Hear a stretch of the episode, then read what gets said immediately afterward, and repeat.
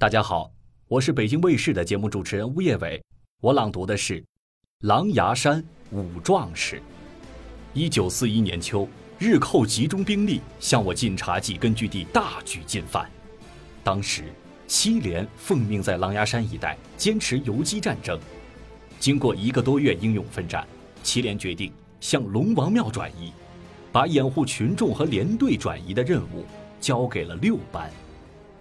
为了拖住敌人，七连六班的五个战士一边痛击追上来的敌人。一边有计划地把大批敌人引上狼牙山。他们利用险要的地形，把冲上来的敌人一次又一次地打了下去。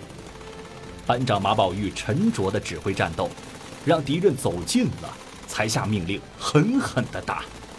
副班长葛振林打一枪就大吼一声，好像细小的枪口喷不完他的满腔怒火。战士宋学义扔手榴弹，总要把胳膊抡一个圈儿，好使出浑身的力气。胡德林和胡富才这两个小战士，把脸绷得紧紧的，全神贯注地瞄准敌人射击。敌人始终不能前进一步，在崎岖的山路上，横七竖八地躺着许多敌人的尸体。五位战士胜利地完成了掩护任务，准备转移。面前。有两条路，一条通往主力转移的方向，走这条路可以很快追上连队，可是敌人紧跟在身后。另一条是通向狼牙山的顶峰棋盘陀，那儿三面都是悬崖绝壁。走哪条路呢？为了不让敌人发现群众和连队主力，班长马宝玉斩钉截铁地说了一声：“走。”带头向棋盘陀走去。战士们热血沸腾，紧跟在班长后面。他们知道班长要把敌人引上绝路。五位壮士一面向顶峰攀登，一面依托大树和岩石向敌人射击。山路上又留下了许多具敌人的尸体。到了狼牙山顶峰，五位壮士居高临下，继续向紧跟在身后的敌人射击。不少敌人坠落山涧，粉身碎骨。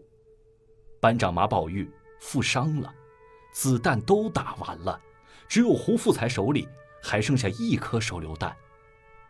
他刚要拧开盖子，马宝玉抢前一步夺过手榴弹，插在腰间。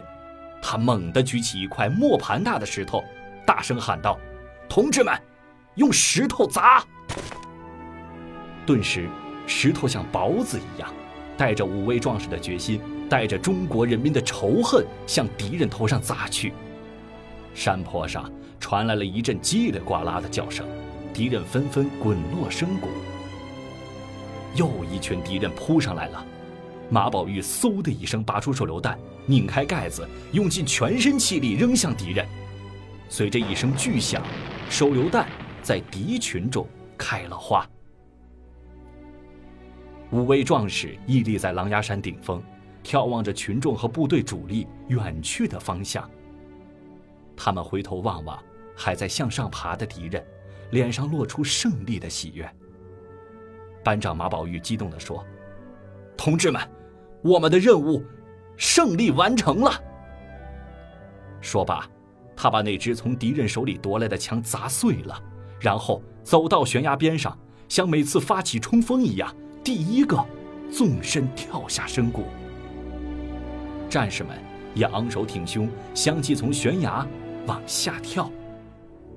狼牙山上响起了他们壮烈豪迈的口号声：“打倒日本帝国主义，中国共产党万岁！”